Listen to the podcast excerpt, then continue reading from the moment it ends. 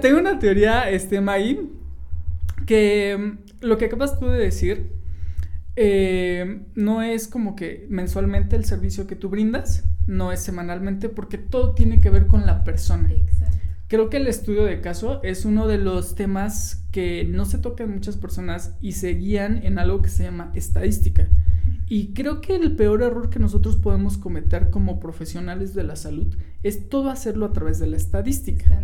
Exacto, estandarizar todo. Entonces, eso siento que nos hace más máquinas y nos deja la parte como vulnerable o la parte humana que somos.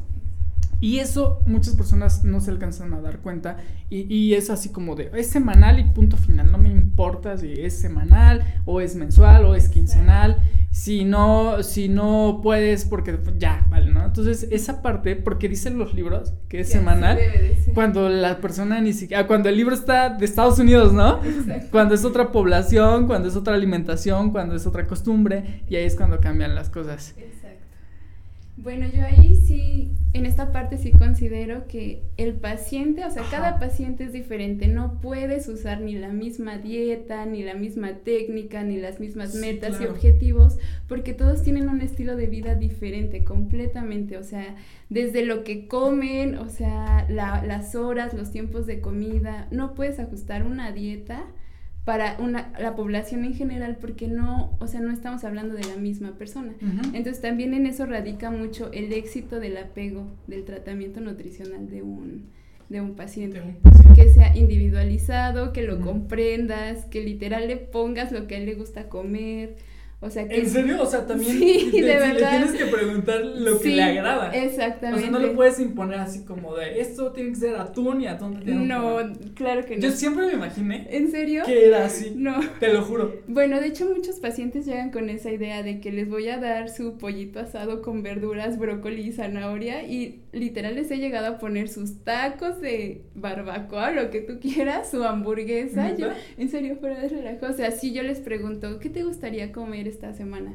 Y ya, este, no sé, por ejemplo, una hamburguesa. Ok, sí, va a ser una hamburguesa, pero la vamos a acompañar, sí, o sea, con algo un poquito saludable, ¿no? Por ejemplo, unas, unas jícama, un poco de jícama, pepino, o sea, no, no tan así, por ejemplo, la hamburguesa con tus papas fritas y tu refresco, pero sí hay alternativas. O sea, no se trata como de quitar un alimento por completo o decir, esto hace daño. O sea, todo en exceso hace daño, pero con moderación, o sea, nos podemos dar permiso de comer literal cualquier, cualquier cosa. Wow. Exacto. Voy a dar el intro, ¿vale? Sí.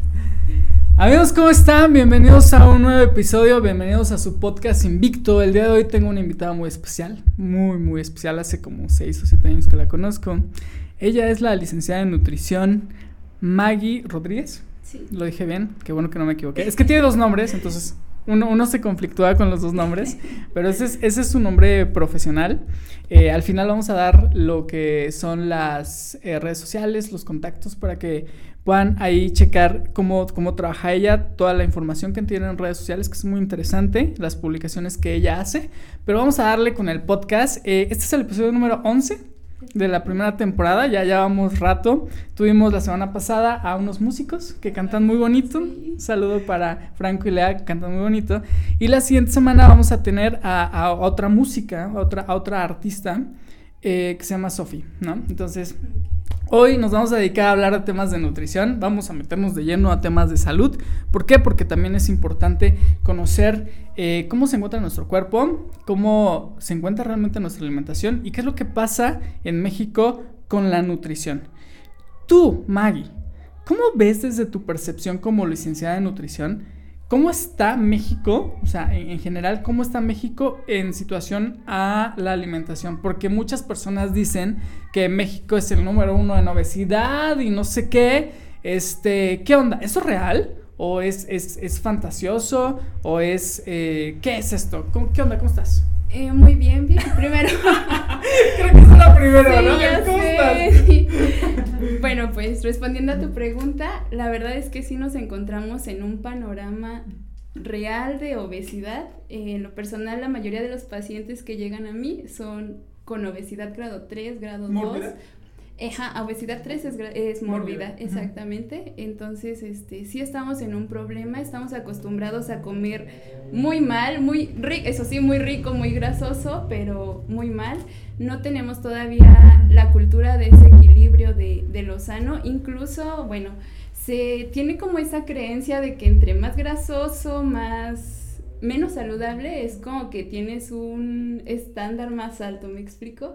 Y también tenemos la otra parte en la que lo súper saludable, comer bien, es muy caro. O sea, tenemos como estos dos... ¿Paradigmas? Exactamente. Yo, o sea, yo es como lo he visto y lo he vivido en la, en la consulta. Entonces te digo, sí, México sí es un país con un porcentaje muy elevado de obesidad. De hecho, en la...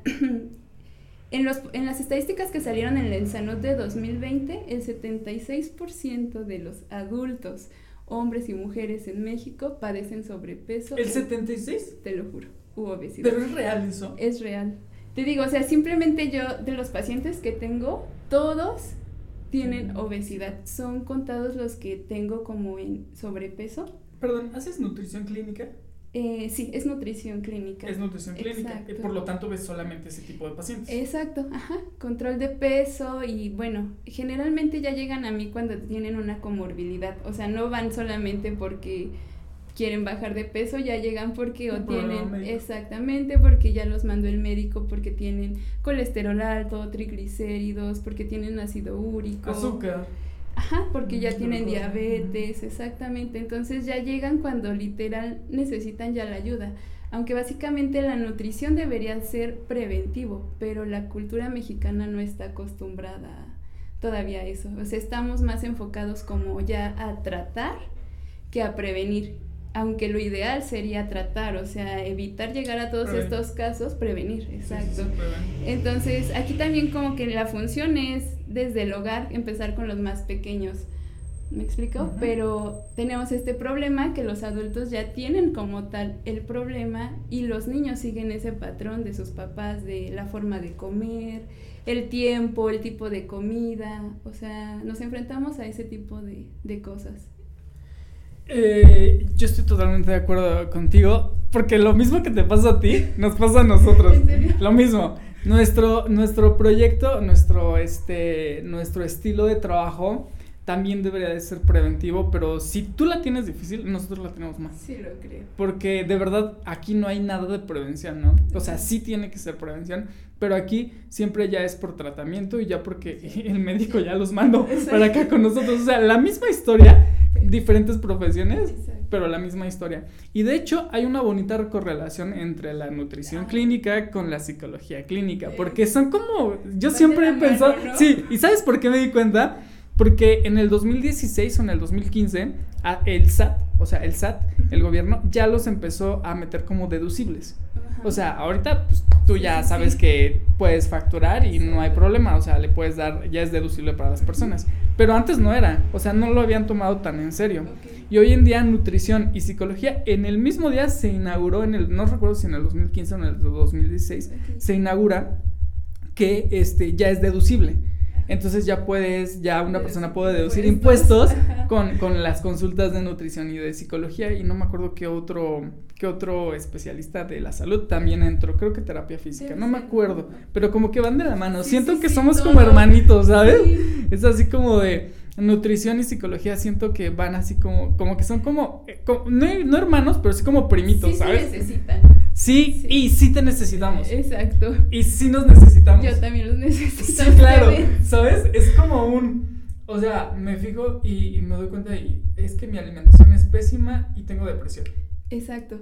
De hecho, sí tiene mucho que ver, ¿no? Claro, por supuesto. O sea, porque el paciente se ve en el espejo, no le gusta lo que está viendo, se deprime, se deprime, como, ajá, come más.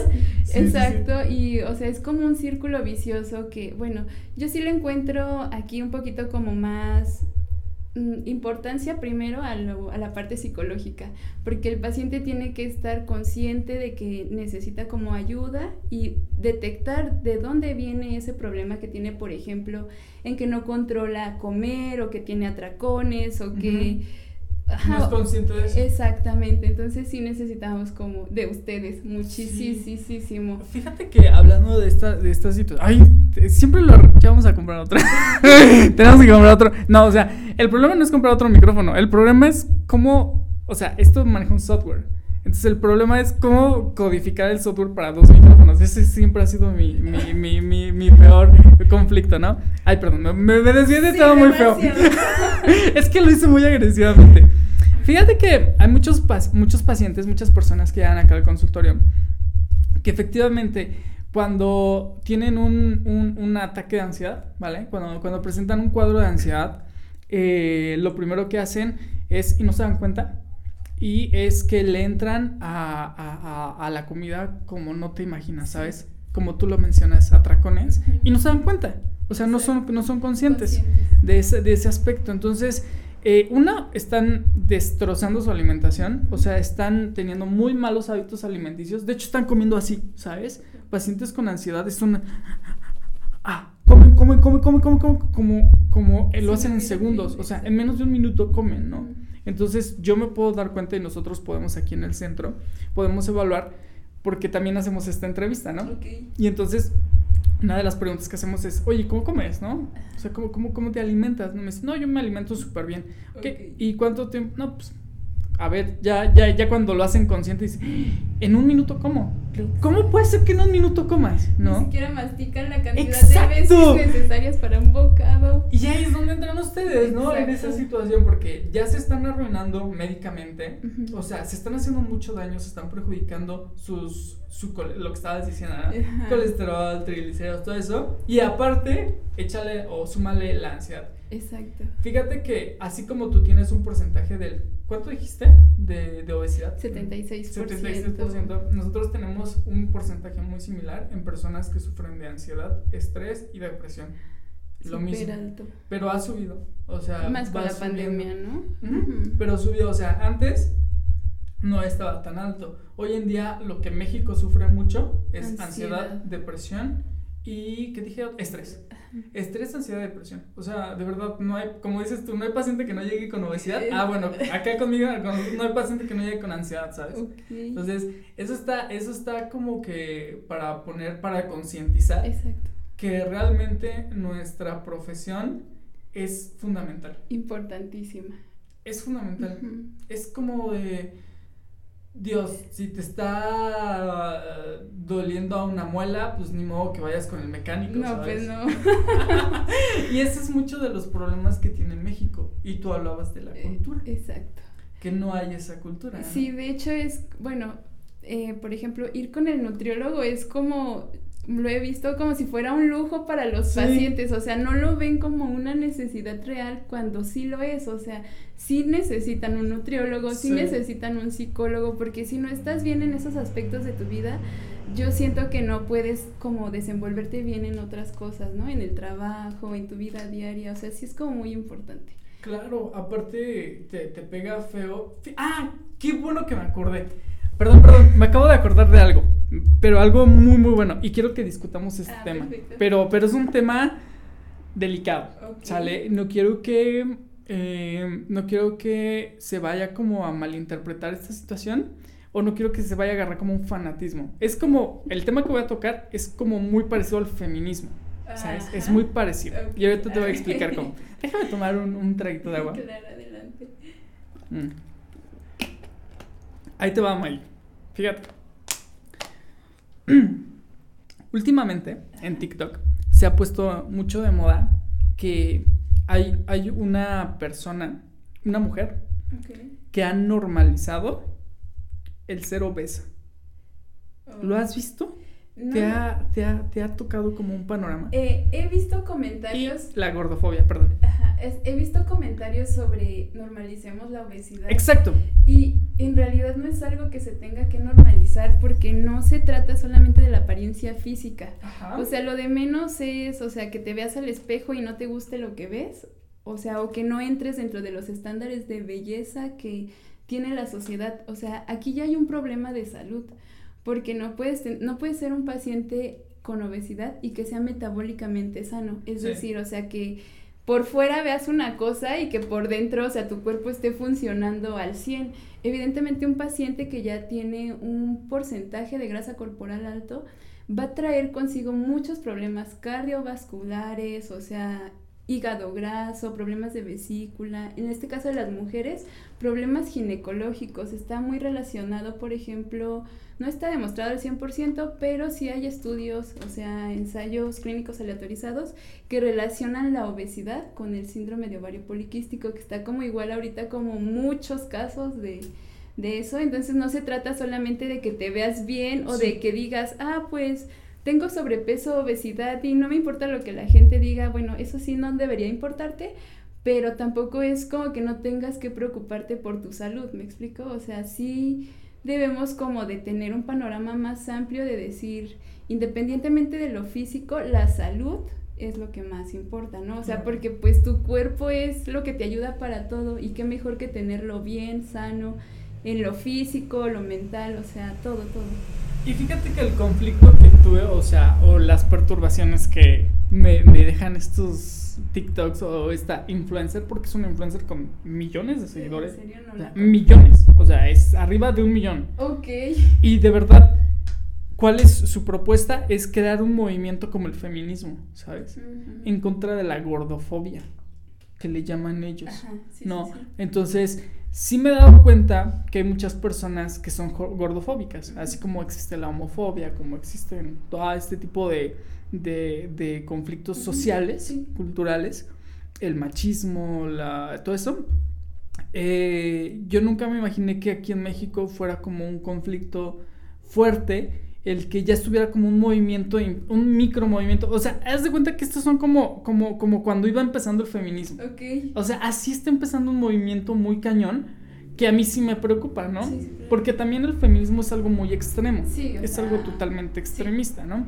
Entonces llega un punto en el que esta, esta persona, esta influencer, está diciendo que es normal que sea obesa. O sea, es, normal y está normalizando a las personas que es normal. o sea, está diciéndoles que el que sean obesas, el que sean obesos es un, estilo, una forma de vida, normal, ¿no? O sea, eso es lo que lo, disfraza muy bonito y tiene eh, como mucha labia para ponerlo. Exacto. Para decir, no, mira, si tú estás pasadita de peso, no te preocupes, o sea, tú puedes contra la sociedad y mentalízate que las personas que te atacan son gordofóbicas y las personas que dicen lo contrario es porque son Barbies, ¿no? Y ahorita te van a criticar tal vez eso, ¿no? la situación de, ah, tú lo dices porque tú estás bien delgadita y estás bien flaquita. y por eso estás diciendo que la, la, la, la obesidad es mal, es, es, es, es riesgosa para la salud, ¿no? Entonces, pero porque estás tú así. Entonces, ¿qué onda con ese pensamiento? ¿Qué onda con cómo tú que lo acabas de escuchar? Porque de, verdad, para mí, yo tengo un mes que acabo de escuchar eso. O sea, es nuevo para mí. ¿Tú cómo, ¿Tú cómo ves de eh, este, este tipo de percepción? Y ahorita te voy a poner el video. ¿Me pasas el teléfono? Eh, bueno, yo sí lo veo mal. Porque es lo que te digo, o sea, no se trata solamente de la apariencia o de que la gente te acepte o no por tener o no obesidad, o sea, se trata de verdad de que te sientas bien. O sea, sí entiendo esta parte de que a lo mejor esta persona, esta influencer, o sea, se siente plena, o sea, se ve al espejo, se ve bien. Exacto. O sea, y aparte además probablemente su salud, o sea, literal, eh, su cuerpo esté en completa homeostasis, que no tenga ningún problema pero en la mayoría de los casos no es así. ¿Existe alguna persona que tenga obesidad que sea saludable? Eh, sí lo hay, así como también. Ajá, así como también. Pero es ilógico, ¿no? Eh, sí, pero puede suceder. Así como también hay personas que pueden ser, o sea, verse literal delgadas y tener colesterol elevado, o sea, no, la apariencia, o sea, lo de afuera no es lo que importa. Lo que importa es lo de adentro, el funcionamiento del organismo. Porque te digo, puedes encontrar una persona así súper delgada con niveles de colesterol arriba de 300. Entonces... Entonces, por ejemplo, esta, esta propuesta que está haciendo esa persona, ¿cómo va? Entonces supongo que está, porque esa persona dice que es súper saludable. Está súper saludable, o sea, no tiene ningún Pero tiene evidencias, o sea, tiene como, no sé, laboratorios, o sea, ya me voy a ver aquí como muy este, con tecnicismos, pero sí se necesita, por ejemplo. Pero sí lo hay. O sea, sí los hay, pero necesita... Pero no tiene lógica. Sí los hay, pero por ejemplo, tiene mucho que ver también la genética. O sea, Ah. ahí sí ya tiene mucho que ver la genética. Pero te digo, en la mayoría de los casos, la verdad es que no lo es. Ajá. O sea, ya hay una comorbilidad. O sea, no es nada más que tengan obesidad. O sea, Es ella. oh, pues en apariencia no, no se ve como que tenga. Bueno, la obesidad también tiene sin- signos clínicos. O sea, que no solamente es por dentro, o sea, se manifiesta, por ejemplo. Fis- fisiológicamente. Ajá, o sea, por ejemplo, acantosis nigricans, que es este un síntoma, bueno, una expresión de la resistencia a la insulina que se presenta en pacientes con obesidad. Es cuando la gente comienza a tener en el cuello las manchitas negras. ¿Negras? Exacto. Que tiene aquí, ¿no? Ajá, y que a veces el paciente llega y dice, es que no me baño bien o así, Ajá, y yo, sí, o sea, sí. no es que eso no es de, de que, de- exactamente, o sea, es de que estás teniendo, tu cuerpo está manifestándote que estás presentando resistencia a la insulina, o sea, estás a unos pasos probablemente De ser diabético. de ser diabético, o sea, de tener diabetes. ¡Oh! ya, ya- ya- ya ven por qué invito a personas muy interesantes a este podcast y por qué tienen que estar pendientes. Yo no sabía eso. sí lo habíamos visto. Sí. Creo que todo el mundo ha visto eso. Sí, la mayoría Pero yo pensé que, No sinceramente, sí, la neta. No, no, no. Sí, la neta, yo dije, ese señor gordito mm, es puerco y no se baña, ¿no? No, es- O sea, nunca lo dije, pero lo pensaba. Ok. Y es una situación que tiene que ver con Clínica, la... o sí, sea- con- y con una predia... Sí, Prediabetes, prediabético. Exactamente. Entonces, o Me sea, acabo de quedar como de... "Ah". ¿Por qué eso no lo enseñan en los libros de la SEP? no sé. Pero sí, o sea, como puede haber personas delgadas no sanas Ajá. y como puede haber personas con un sobrepeso, bueno, ahorita que estamos tocando esta parte, Sí. también es muy importante no darle tampoco tanta importancia al peso. Lo que realmente importa es la composición corporal. Son dos cosas completamente diferentes. A ver, me acaba de explotar la cabeza. No, no puedo creer. Pero sí es real. Pero yo no lo puedo creer que exista una persona co- que, que esté por encima, o sea, que se vea con obesidad y que sea saludable. Sí. No, no lo, no lo, no lo alcanzo a. Te digo, hay que, o sea, para de- Pero sí lo hay. o sea, sí lo hay, O sea, pero sí. para determinarlo, pues sí se ¿Y esa es la necesitan. genética? Ahí se aplica la genética. O sea, es pura genética. O sea, mis huesos son anchos. Exacto. Así como hay pacientes muy delgados que por más que tú les pongas en dieta en superávit, es decir, más calorías de las que consumen, no te van a subir de peso. Tú y así. yo. Chócalas. Chócala. Por más de que los mandes al gimnasio a cargar miles de pesas y los pongas, este, pues Sí. con una super dieta hiperproteica, muchas calorías de las que necesitan, no van a subir de peso porque es su genética. O sea, también hay que tener en cuenta eso en los pacientes. O sea, no generalizar tampoco es de hago una dieta y esta se la doy a todos mis pacientes. claro. O sea, sí hay que individualizar el tratamiento a gustos, preferencias, condición social, todo. O sea, Sí, no- condición social sí tiene mucho que ver. Exacto. De hecho, hay, hay un experimento que estaba leyendo en, un- en un libro este, que se llama Desarrollo Psicológico de la Adolescencia, de la Infancia y de la Adolescencia, de un autor que se llama Papalia. Y en este autor hacen un experimento. Hacen un experimento muy interesante en donde, por ejemplo, ponen a una persona que nace de, bueno, que tiene papás que son orientales, o sea, de- de nacimiento de China, Ok. y eh, pues ya ves que la altura promedio en China es como de unos 60, de unos 50, unos 60, Ah, no o sea, altos. no son altos. Exacto.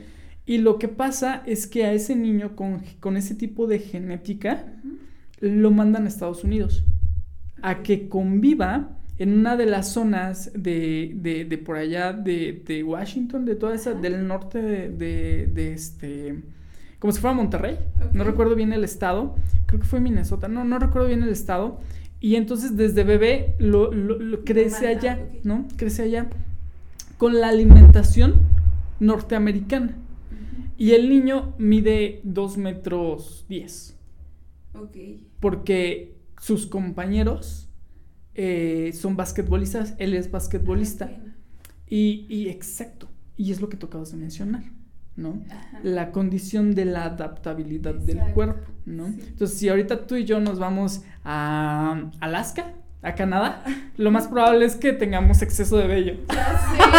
Ya sé, sí, sí, sí. Y pero nuestra reserva grasa no nos ayudaría exacto, Pero ahí está la situación que podemos ir en contra de la genética. O sea, sí se puede ir en contra, siempre y cuando tenga que ver la condición. ¿Cómo habías dicho? ¿Condición qué?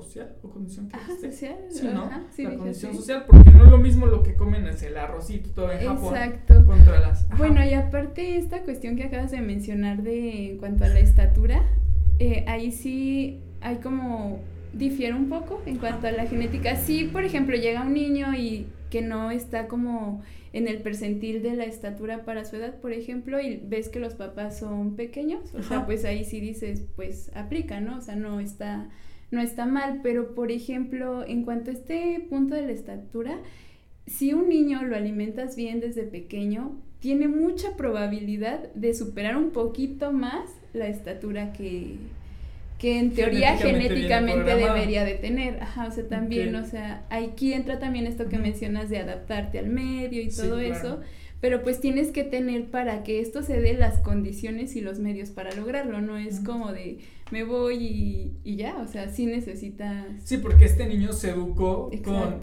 con, norteamericanos, o sea, tenía desde la educación, lenguaje, todo. o sea, nació allá, pero se vino a vivir desde el año acá, y entonces empieza a desarrollarse, a ir a escuelas allá, a, aprender su lenguaje, su cultura, a comer lo mismo que comen los norteamericanos y a, hacer básquetbol, ¿no? Y eso fue en contra de su genética. Claro, pero porque tuvo todo. Pero ahí está, ¿no? Ahí, ahí se encuentra. O sea, este es, creo que es un punto muy importante que muchas de las personas eh, no toman en cuenta. Y vienen ya, eh, o sea, ya vienen como predispuestas con un pensamiento de, no, pues es que mi papá y mi mamá eh, son tal vez de clase obrera, ¿no? Y sin estudios, yo también lo voy a hacer, Exacto. ¿no? Entonces, o mis papás tienen tendencia a la obesidad. Yo también, yo también voy a hacer estas, yo voy, sigo con la misma línea. Y ahí es donde entramos nosotros. Sí, de hecho, ¿qué crees? Que he tenido pacientes que llegan y me dicen, es que pues mi papá, mi mamá tienen sobrepeso, obesidad, me dicen que por qué, o sea, que no hay necesidad de que venga el nutriólogo o sea, también aquí el vínculo familiar, o sea, el apoyo del núcleo familiar tiene muchísimo que ver en el apego al tratamiento nutricional, porque incluso el hecho de decir la palabra dieta ya pone a los demás como de, ay, esta dieta, eh, payasa, no puede comer esto, ¿no? Sí, claro. Y desde ahí estamos mal porque dieta, literal la palabra dieta, es lo que comemos en todo el día. Así comas chatarra, comas saludable, eso es dieta. O sea, dieta es lo que comes en un día. Pero como sociedad lo hemos visto como un término de dieta. Ay, no, no puede comer esto. Ay, no, o sea, limitarte, restringirte en muchas cosas cuando en realidad no, no es así. Entonces aquí también entran ustedes en el punto en el que si un paciente va, o sea, acude a terapia nutricional, sí debe de estar involucrada, siento yo, la familia, o sea, para dar apoyo al paciente y lograr apego. Aparte de que pues se daría una mejor convivencia en la familia, ¿no? o sea, se mejorarían muchísimas cosas, como lo que mencionaste de la ansiedad y todo eso, o sea, va como todo mucho de la mano. A veces, sabes que yo también he pensado mucho esa situación y creo que a veces nosotros como profesionistas pecamos, ¿no? De, de saber que podríamos llegar a hacer un trabajo eh, excelente en esa situación, ¿no? Así como de, imagínate que todos pensaran como nosotros, yo creo que México sí estaría mejor, ¿no? Porque eh, vamos, vamos a compararnos con otros países, vamos a compararnos con Estados Unidos y, por ejemplo, vamos a dar un promedio aquí de lo que, lo que está pasando. Por ejemplo, en mi carrera. Mi carrera es una situación donde México culturalmente la tengo más difícil que tú. No acepta. Más difícil. Sí. O sea, literalmente es... Eh, no voy a ir a loquero. Esa es como la, situación, ¿no? Hemos podido poco a poco trabajar eh, en, en, los avances de la percepción que tiene la sociedad en México. Por ejemplo, te vas a un pueblito y pues no, no, no hay ni siquiera un solo, por ejemplo, te vas a toda una, una, una comunidad que no es urbana y no hay un solo terapeuta porque no creen en eso, no están sus brujos, están sus... Ah, está el padre, ¿sabes? Ah, sí. El padre es el que nos Tu sustituye. terapeuta. Claro, el, el sacerdote es el que nos sustituye, ¿no? En ese, en ese aspecto. En otra. Ya aquí hablando de la urbanidad y de la modernidad. Ay, no, suena un poco extraño. Pero ya hablando de estos temas, ya es totalmente diferente, ¿no? Ya como que lo aceptan un poquito más. Y hemos avanzado como poco a poco, ¿no? O sea, ya hoy en día. Ya, ya podemos como Con estar como confianza sí decir, ya ¿no? Voy al psicólogo. Exacto, ya lo, ya lo veo, por ejemplo, con chavos, con niños, así como de. Y lo ven en su tablita de ir al, ir al gym y, y ponen el dinero. Este, ir al cine, ponen el dinero. Este, comprar esto y ponen el dinero. Eh, tengo que ir al dentista, ponen el dinero. Tengo que ir al psico a terapia y ponen el, el- Ya lo ven como algo Normal, normalizado. Exacto. Y eso la verdad es que yo creo que me incluyo dentro de esta revolución porque somos como varios que, que se dedican a las redes sociales que estamos tratando de cambiar esta percepción, pero nos ha costado como cinco años. Ok. So- ¿Sabes? Entonces va como poco a poco, Poco avanzando. sí, claro. Entonces, si nos comparamos contra otros países, por ejemplo Estados Unidos, donde eh, es, aparte de que es carísimo, un, un proceso Sí. terapéutico es como de me siento mal por cualquier cosa y voy con mi terapeuta. Es como un médico de, de cabecera, de base, ¿sabes? ¿no? O sea, Exacto. como te duele el estómago y vas. Sí, claro. Así es el psicólogo. Exacto, ¿no? allá, allá es una, una percepción totalmente diferente en el cual nos dan el voto tanto a ustedes como a nosotros de confianza y, y sí tenemos como avances muy, bueno, sí tienen allá avances muy significativos Sí, por esa situación, ¿no?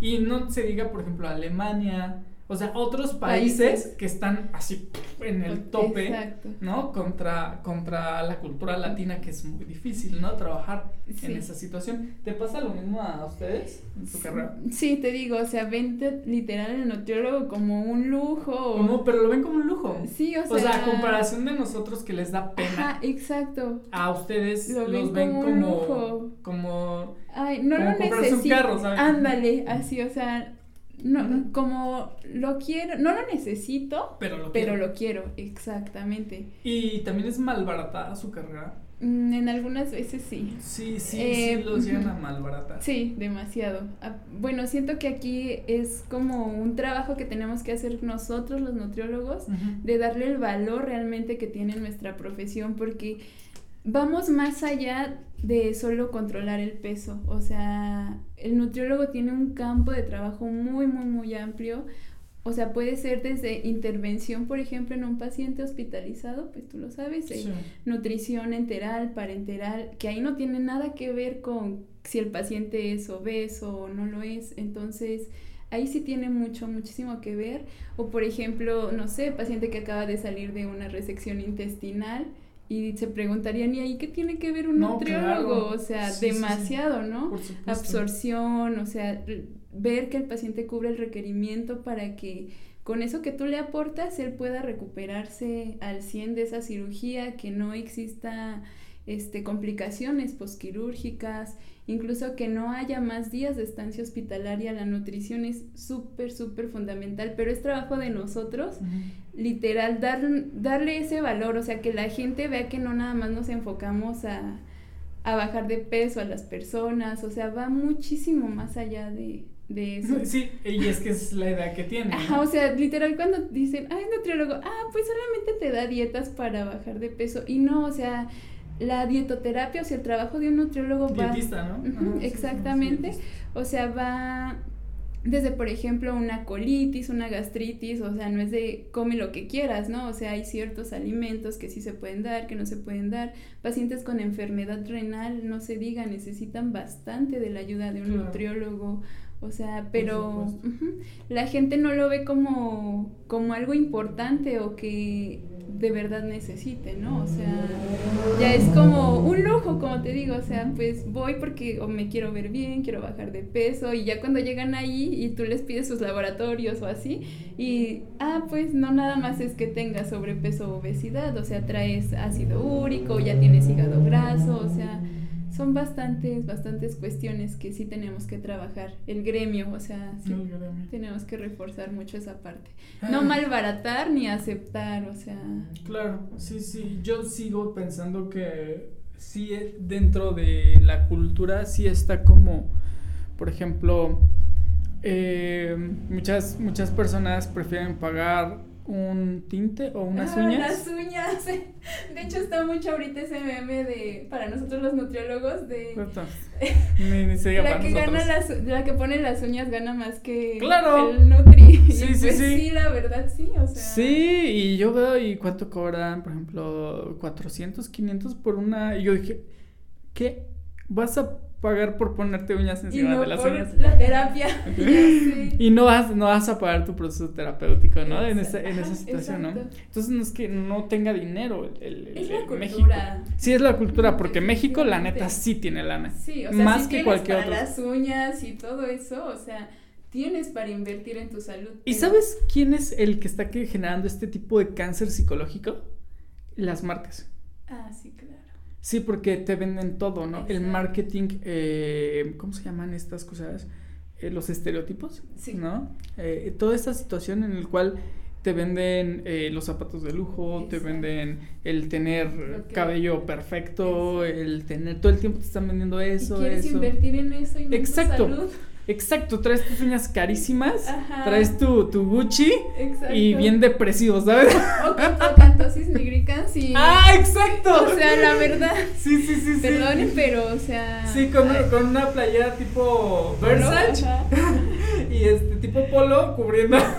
Imagínate, Claro, la pero, o sea, ¿no? ahí te das cuenta y dices, ¿cómo es posible que una persona llegue a ese grado? O sea, literal, a preferir Sí. verte bien a estar saludable, o sea, tener Claro. salud, o sea, Y, y eso es lo que nos han hecho pensar los medios de comunicación, Exacto. ¿sabes? Toda la que la publicidad. apariencia es más importante. Claro, Y la no apariencia es. más importante que tu salud.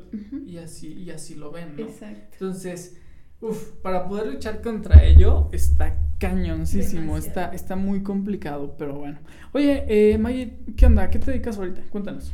Eh, bueno, pues me dedico prácticamente a la consulta privada, eh, al manejo. ¿Al 100? Sí, al 100. Ahorita Perfecto. estoy enfocada a eso. Entonces, ¿Rentas un consultorio? ¿Tienes un consultorio? eh, en una clínica ahí doy este el eh, ¿El espacio tú lo rentas? sí, o sea, pago por estar por el ahí. tiempo. Ajá, por el tiempo exactamente, por el número de pacientes y esas ¿Dónde cosas. estás? Eh, me ubico en la localidad de Temoaya, por allá de la cultura otomí, Ujú. en el centro ceremonial. Bueno, no hasta allá. ¿Cuánto tiempo de aquí del centro? Eh, aproximadamente 30 minutos, 30, carro? 45 minutos en carro. ¿30, 45 minutos? Pensé que era como de 20, 30, máximo 30. Eh, considerando el tráfico, sí, sí, como, bueno, yo creo que la aplicación te debe dar como unos 25, 30 Ajá, minutos. 30 minutos, Ajá, ¿no? exacto. Ya si vas como en transporte público, sí, una hora. Ok.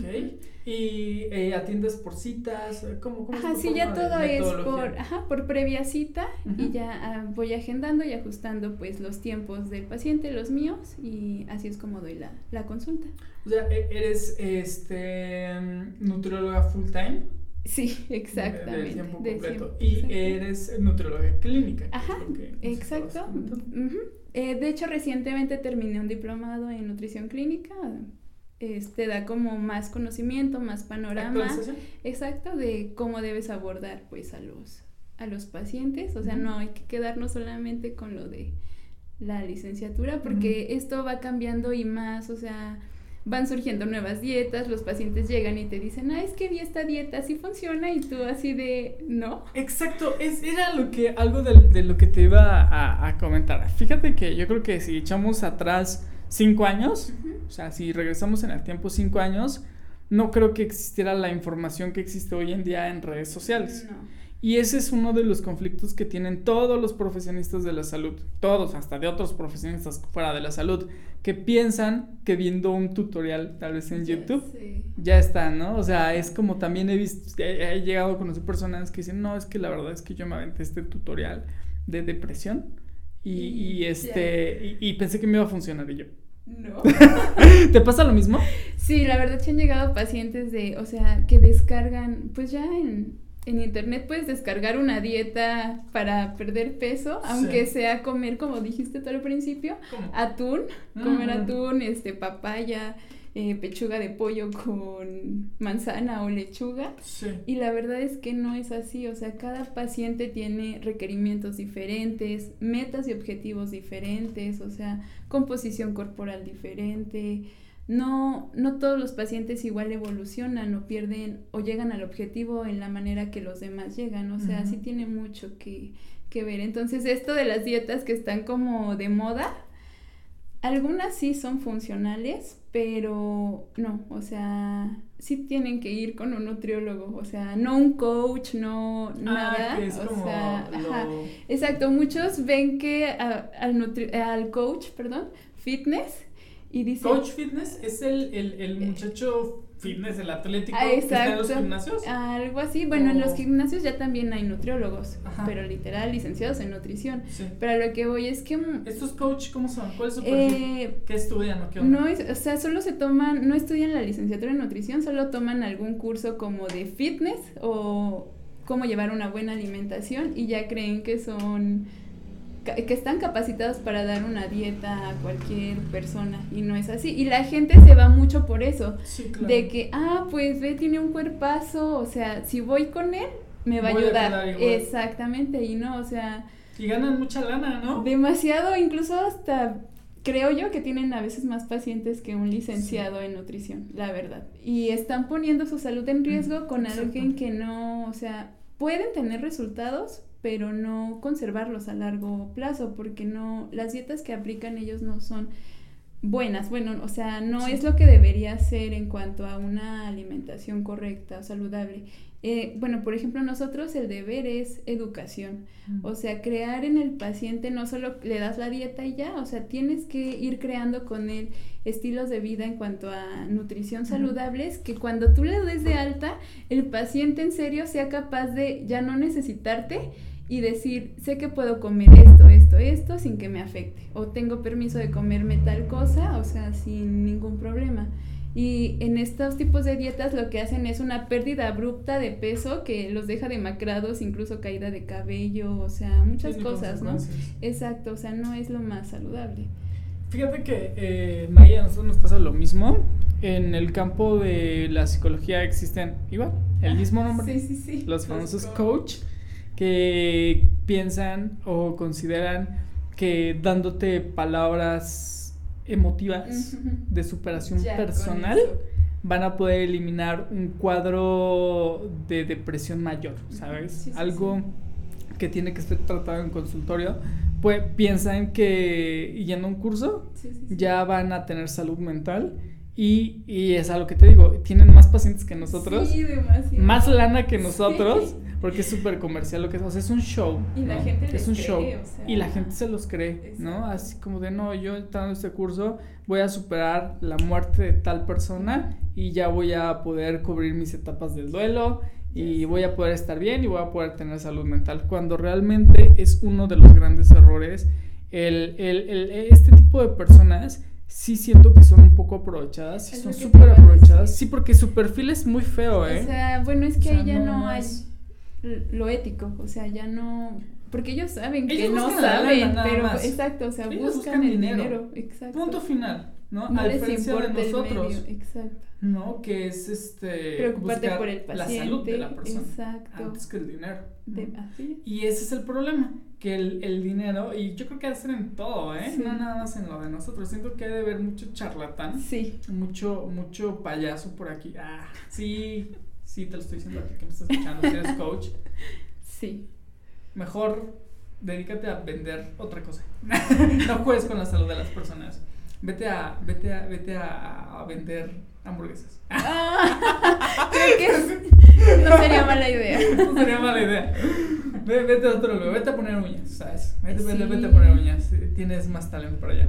Este, porque sí, porque no se vale que estén cubriendo y por culpa de ellos quedamos mal nosotros. Exacto. ¿No? Y aparte ponen en riesgo a muchas personas. Sí, porque es la salud de las personas. Sí, no es como de, ah, me equivoqué, puedo usar otra hoja. O sea, es un ejemplo, ¿no? O sea, no somos máquinas, somos personas, no es como de, o sea, no, con la salud no se juega. Bueno, yo y hay muchas personas que, que, que, se dejan engañar por estos manipuladores, que sí lo podemos llamar así con ciertos rasgos de personalidad. Manipuladores narcisistas, egocentristas, que nada más piensan en ellos Exacto. con la finalidad de obtener beneficio de alguien más eh, que, y, no importa y sin importar las consecuencias ¿no? que pueda tener. Y eso es muy peligroso.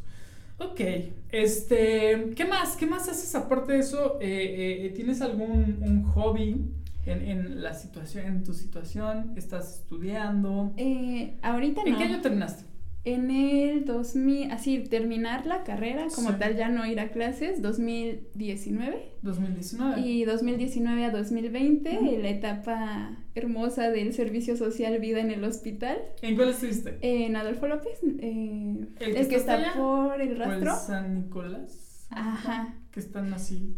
El Adolfo López Mateos. el Adolfo López Mateos. El de tercer nivel. El de tercer nivel, exactamente. Ahí veías qué onda, veías Ah, sí, pacientes no, no, no, que- ahí es otra con cosa. bariátricos, No, insuficiencia renal, trasplantes, insuficiente, no, lo mejor de la nutrición clínica. Yo ahí me enamoré De de la nutrición clínica, Ajá. o sea, literal de la clínica como tal, del soporte nutricional que te comentaba, nutrición enteral, parenteral, pacientes con resecciones intestinales, con llegaban, eh, no sé, por asalto o algo con trauma de abdomen a- y era de que les, o sea, les retiraban un trozo de intestino o así y ahí entrábamos nosotros con nutrición parenteral, es decir, nutrición por la, pues, por las venas eh, cálculos, o sea, son muchas cosas, Muchas- mucho, sí, o sea, exactamente, monitoreos, pacientes con enfermedad renal, ahí tuve como ver eh, niños, o sea, bueno,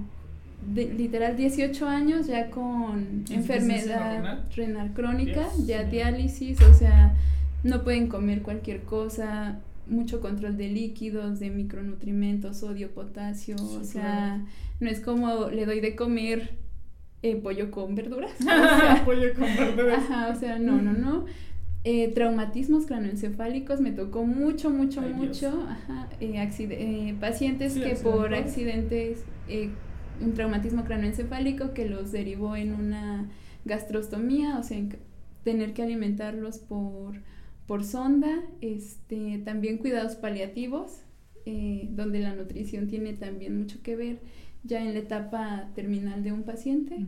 Entonces ahí me enamoré bastante de la nutrición clínica. Clínica. Sí, Demasiado. porque es clínica pura. Exactamente. O sea, yo también recuerdo que hice mi servicio social, perdón, mis prácticas ¿Ahí? profesionales, no, en Centro Médico de Ah, bueno, pero es casi pero es de tercer mismo. nivel. Es lo exacto. mismo. Es lo mismo. Yo viendo pacientes bariátricos en contacto con los nutriólogos. eh, o sea, todo era, eran, estaban pegaditos el consultorio de nutrición y el de psicología ¿En estaban juntitos.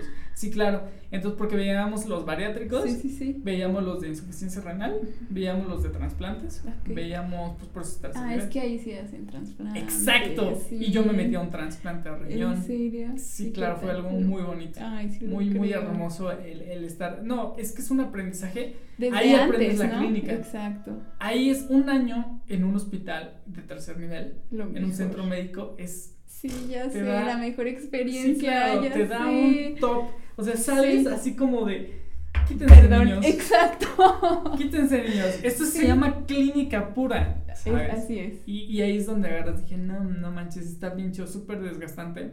Sí, agotador por el tipo de pacientes que Ah, ves. sí, claro. Y la cantidad, pero lo que aparte. aprendes es Yo creo que sí, el año, sí, yo creo que, no, yo creo que sí lo pones como si fueran tres años de la universidad, De hecho, es sea, siento donde aprendes más. Ajá, es que yo- tienes ajá. como que los conocimientos llegan y pero los aplicas exacto. y los aplicas de forma real, con personas reales. Y ya ves el resultado. Y ajá, dices, wow, me encanta. Fíjate que muchos de los, algo que no sabe la gente es lo que está pasando. Mira, hay algo que se llama trastorno de psicosomatización ahí. No sé si lo habías escuchado. No. Ok, ahí te va. El trastorno de psicosomatización es cuando un paciente tiene problemas médicos a causa de un problema. O sea, como que no lo tienen, pero sienten que lo tienen. Ok, así. esa es otra cosa. Ah, ok. Ese es otro trastorno. Es, este tipo de trastorno tiene la característica de que tienes un problema emocional Ok. y en automático se ve reflejado en tu En cuerpo. las- Ah, ok. Y muchos de los mexicanos se llama somatizar o se le conoce como Ujú. psicosomatizar Sí, o le puedes sí. llamar somatizar. Por ejemplo, tienen un problema emocional de que eh, la esposa lo dejó al paciente, ¿no? A la persona. ajá. Tenemos un sujeto de 40 años con un matrimonio de, es un ejemplo que estoy inventando ahorita en este momento, eh, de, no sé, 20 años el matrimonio y la esposa decide irse con otro. Entonces, eh, eh, él empieza a tener síntomas de depresión, ¿no? Síntomas graves emocionales. Y eso se ve reflejado en su cuerpo. ¿Cómo se ve reflejado en su cuerpo? Porque empieza a desarrollar algo que se llama gastritis. Empieza a desarrollar muchos problemas intestinales, ¿no? Entonces dejan de comer, dejan de, por, obviamente, pues Por la el- el- la, depresión. obviamente, o dejas de comer o comes un buen, y te das Ajá, los sí, los atracones, cualquiera de los dos. sí. Y entonces llega un punto que las personas todavía no saben que cuando psicológicamente se encuentran inestables, va a perjudicar en sus hábitos alimenticios. Sí. Es como lo primero que llega, Ujú. la primera consecuencia ya biológica es en los hábitos alimenticios, en algún tipo de parálisis facial. Ok. Te puede, sí, eh, eh, puede paralizarte. Empiezan primero con, con que te tiembla el ojo, ¿sabes? sí, ya sé. Luego, segundo síntoma, eh, se- sientes que se te duerme el labio. Ajá. Tercer síntoma, ya te paralizas completamente la cara, la mitad de la cara, y entonces ves a personas que andan así, ¿sabes? Nada más les funciona la mitad de la cara, y luego ya todo el cuerpo. Ok. L- toda la parálisis a, a consecuencia de un problema emocional. O sea, el origen es un conflicto emocional, Ajá. la consecuencia es un problema médico. ¿sabes? Sí, sí, sí. sí, Entonces, sí. esa es la psicosomatización, ¿no? Entonces, la importancia de la salud mental tiene que ver mucho con la importancia de la nutrición, porque va de la mano. Sie- siempre he considerado que si un paciente tiene depresión, forzosamente tiene que ir a nutrición. Sí. O sea, es como, ¡pum! Porque si, si el paciente eh, se alimenta correctamente, va a poder estar bien en el día. Si no hay una alimentación correcta, va a estar desequilibrado. De mal humor. De mal humor, exacto, y vienen las consecuencias. Es más, hay personas que por su mala alimentación tienen insomnio, Sí, de hecho. ¿Sabes? Entonces, tiene que ver mucho, la, y yo nada más me estoy centrando en la alimentación, ¿no? Ajá. Pero tiene mucho que ver tu profesión dentro, o sea, sí les llamo como primitos, o sea, sí, Sí, son sí, así sí. como que yo los necesito, porque un, un, un, este, un proyecto integral sí tendría que llevar psicología, nutrición y otra por ahí, otras áreas, ¿no? Que podrían intervenir si es necesario en esa, en esa situación. Entonces, estos pacientes que sufren este tipo de trastorno de psicosomatización, lo primero que, la mayoría, lo primero que les afecta es en el estómago, ¿sabes? Y ahí tienen consecuencias. Ah, claro. Y de ahí se pueden desarrollar muchas enfermedades. Demasiadas. Y ahí es donde entran ustedes, ¿no? Exacto. Entonces, imagínate todo este campo. Sí, en eso sí tengo yo, concuerdo mucho contigo en cuanto a las emociones Sí. y la relación que tiene con la, con la alimentación. O sea, sí va mucho, mucho, mucho de la mano.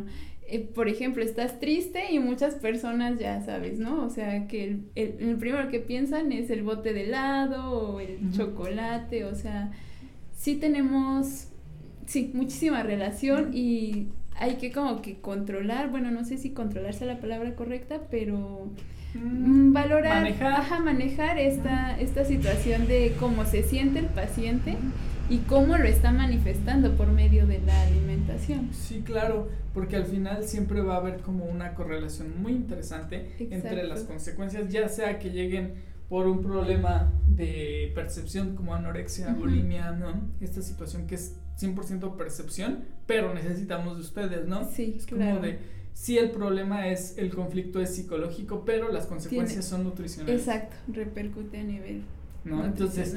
Imagínate todo este, ya las personas empiezan a problema, problema, problema, desarrollan esto, desarrollan- y el problema es evitar que desarrollen, de que desarrollen alguna enfermedad crónico-degenerativa. Ese es el Exactamente. Ese es, ese es el punto. Pero la mayoría de las veces ya llegan cuando están Sí. ahí, o sea... Y, y, y es lo que iniciamos el podcast, sí, ¿no? En sí, la situación de, imagínate que, que esto fuera preventivo, Uy, otro mundo sería. Exactamente. ¿sabes? Otro país sería, porque sí Seríamos. existe, sí, sí es real. sí, o sea... En otro país, pero es real.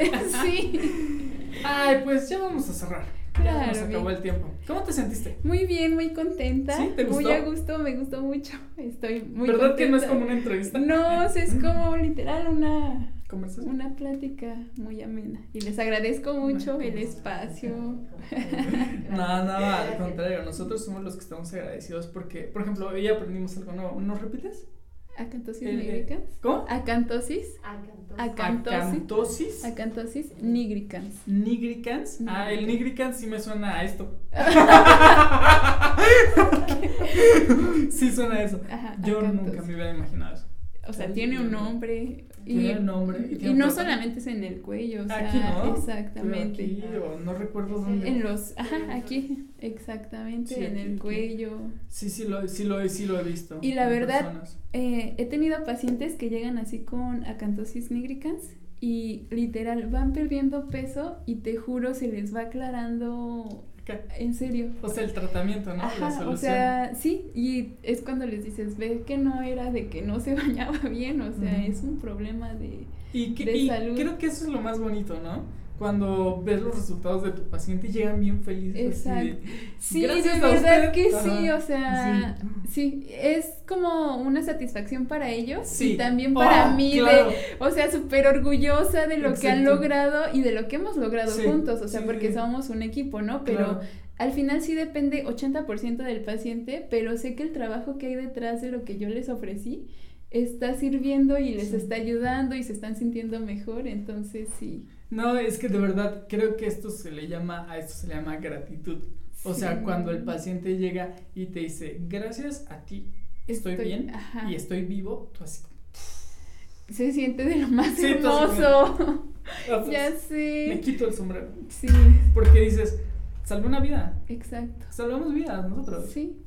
O sea, Te- tenlo en cuenta. sí, y es maravilloso No y manches, sí. Es, es- Extraordinario. Es, es un ego de esos chidos. Sí, ¿sabes? ya sé. Que dices, ah, se hace Lo logré. Exacto, exacto, ya sé. Ya sé, ya sé, te comprendo.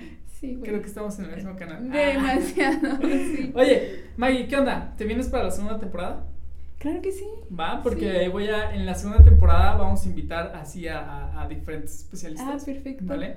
Entonces voy a ver con qué, con qué otra especialidad lo podemos Claro eh, sí. articular y podemos hacer un podcast eh, como más, más eh, complementario porque va a haber otro especialista Sí, y claro. puntos, de, puntos de vista diferentes, Diferentes. Y, y ahí un poco más ahí para ampliar el conocimiento panorama porque al también. final es el conocimiento que Ujú. las personas eh, yo creo que requieren Ujú. que nosotros les podemos brindar la información. Y bueno, para finalizar, Maggie, pásanos tus redes sociales, por favor. Eh, bueno, en Facebook estoy como Maggie Rodríguez e Instagram también. Nutrición con Maggie Rodríguez. Nutrición, con, Maggie Rodríguez. Oye, una pregunta a ver, antes de que diga los demás. Y ahorita tu número. ¿Es tu número de teléfono donde Eh, sí, te sí, pueden sí, contactar? claro que sí. Lánzalo. Eh, 7225 87 44 66. Perfecto. Ahí me pueden y te contactar. encuentras en Calimaya. En Temoaya, Temoaya, Temoaya. El municipio de Temoaya. Ahí me pueden escribir, eh, ya sea inbox por medio de la página, Instagram o por medio de WhatsApp. Claro, que más o menos está como a 30 minutos máximo de, de la ciudad de Toluca o del centro de Toluca. Y este es como, nos dices que es como un. que es una clínica. una clínica y, Y- ahí exacto. yo tengo el consultorio. Perfecto, entonces Ajá. ahí te pueden buscar sin problema. Sí. Que se comuniquen porque es por previa cita. Es con previa cita, exacto. Que te pueden mandar un WhatsApp. WhatsApp sin ningún problema. pueden llamar. O me pueden llamar sin Excelente. problema. Muy bien. Yo les respondo. Ahí está. Entonces, em, ¿qué te iba a decir? Para... se me olvidó lo que te iba a decir. No sé. Se me olvidó lo que te iba a decir. Ah, ya te dije lo de la segunda temporada. Ya, claro. Mm, ya dimos lo- las redes sociales, ya dimos eh, todo. Eh, ay, se me olvidó. Fíjate que te iba, te iba a decir algo para cerrar, pero ¿qué crees que se me olvidó? Lo dejamos para la segunda Claro temporada. que sí, no hay problema. Muchas gracias. No, gracias a ustedes por la invitación, de verdad. Gracias, es un gracias. honor estar aquí, un momento súper, súper agradable. ¿Sí? Y por la Qué oportunidad, bueno. sí, Qué claro bueno que, que, te sí. gustó. Sí. Qué bueno que te gustó. Espero Y- haber contribuido en algo. Claro, por supuesto. Te lo juro Sí. que, que, que van pasando y los, los episodios y se pone cada vez más interesante. Ay, ¿eh? qué Está bueno. súper chido. La verdad, el conocimiento que nos dejas está, está, bien y, ¿sabes? Como que siento que hicimos clic. Sí, ya sé. Chido, sí. Porque como que empatizas con, con, con, con, la idea que ustedes tienen. Exacto. Porque al final siento que vamos remando por el mismo lugar. Exacto. O sea, vamos como por el mismo camino, ambos. El mismo diferentes objetivo, profesiones. Ajá, pero... pero vamos por ahí, ¿no? Exacto. Entonces, somos como, te necesitamos. ¡Ah! Yo a ustedes. Muchas gracias por venir. No, no, no. Fue un gusto. Igualmente. Cuídate mucho, Igualmente, gracias.